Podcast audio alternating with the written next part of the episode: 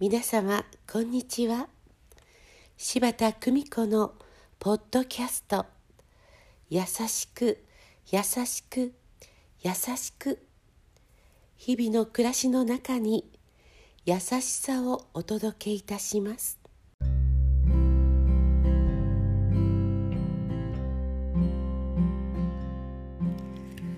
見取り師柴田久美子でございます。幸せになるヒントから。心不全で入院した。母が食事をとれなくなってから4日目。医師は淡々と話す。延命を希望されますか？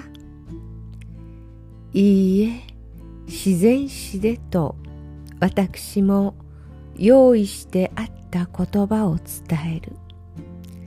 いつしか春来の響く病室。母は荒々しい呼吸の合間に時々澄み切った清らかな瞳を私に向け安堵したかのようにまた目を閉じる。かりとその手を握る。私は母の苦しい呼吸をしっかりと受け取り涙とともに私自身の今までの人生を思い出していた。あの寒い日喘息で医師からもうダメですねと言われた私を寝ずに看病してくれたね。ありがとう。私の入院中歩くこともままならないのに毎日面会に来てくれたね。ありがとう。母へのありがとうを一つ。一つ。心に重ねる私はたくさんの涙とともに我が心を洗っていた。医師が既得と告げた日から4日間私はずっと母に手を引かれて自らを振り返る旅に出ていたようだった。そして私のたどり着いた先は母への深い感謝と自らの喜ばしい誕生そのものへの感謝であった。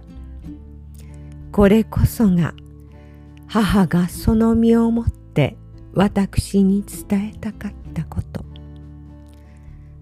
あまりにも大きな母からの贈り物に私は手を合わせた。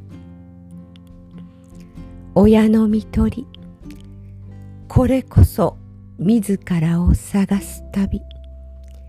生きる意味をその手にしっかりと受け止められる体験であることを今母は教えてくれた。我生かされて今ここにあり。そう教えてくれた。母に感謝でいっぱい。優しく。優しく。優しく。母と共に。どうぞ皆様素敵な時間をお過ごしくださいませ